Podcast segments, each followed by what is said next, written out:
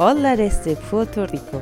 Soy Lale Ulrike y les deseo un feliz día de la piña colada.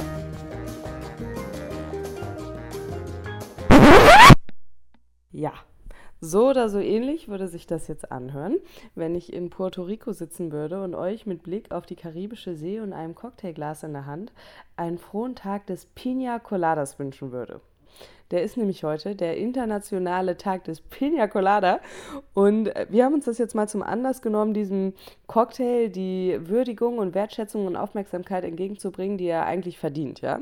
Weil, was viele nämlich nicht wissen, diesen Cocktail-Klassiker, den kann man als sowas wie die Mutter oder, oder den Vater aller Cocktails bezeichnen.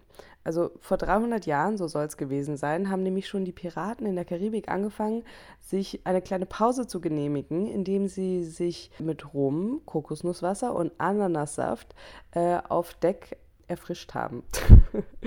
ähm, ja, also wie es nun wirklich war, da streiten sich die Cocktailhistoriker, die es übrigens wirklich gibt, Ziemlich sicher ist nur, den Ursprung hat das Getränk in Puerto Rico und äh, begann auch von genau da aus seinen Siegeszug durch die Cocktailbars dieser Welt.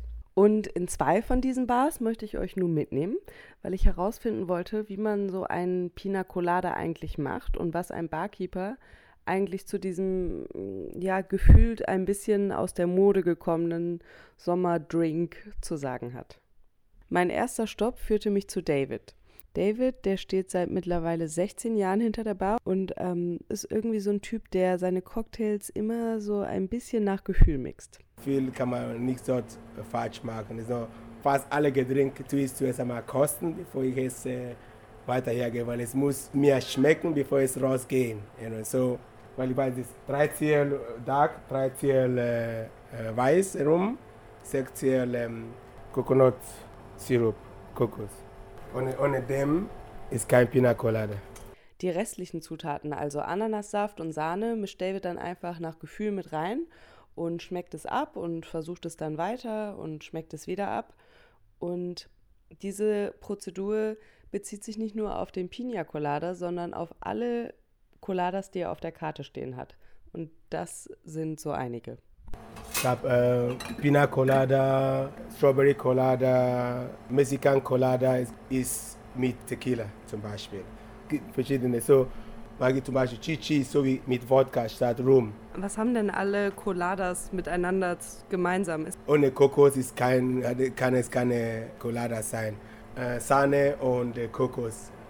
Aus meinem Besuch bei David hatte ich jetzt also gelernt, was da reingehört in diesen Pina Colada.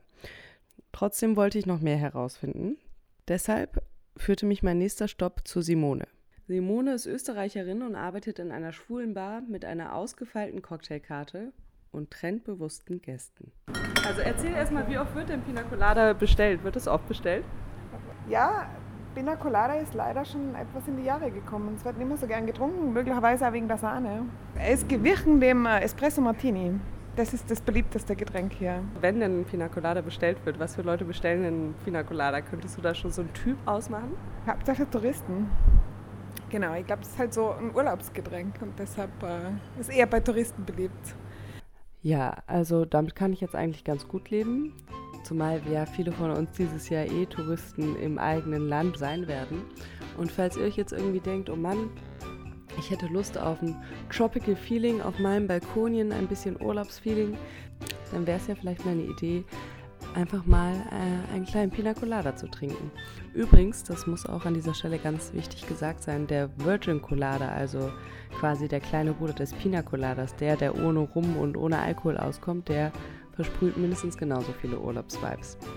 Ansonsten verbleibe ich eigentlich nur noch mit einem großen Dank an all diese Gastronomen, die sich bestimmt gerade in der Corona-Krise, aber ganz besonders heute auch am Internationalen Tag des Pina Coladas, äh, über euren Besuch freuen würden.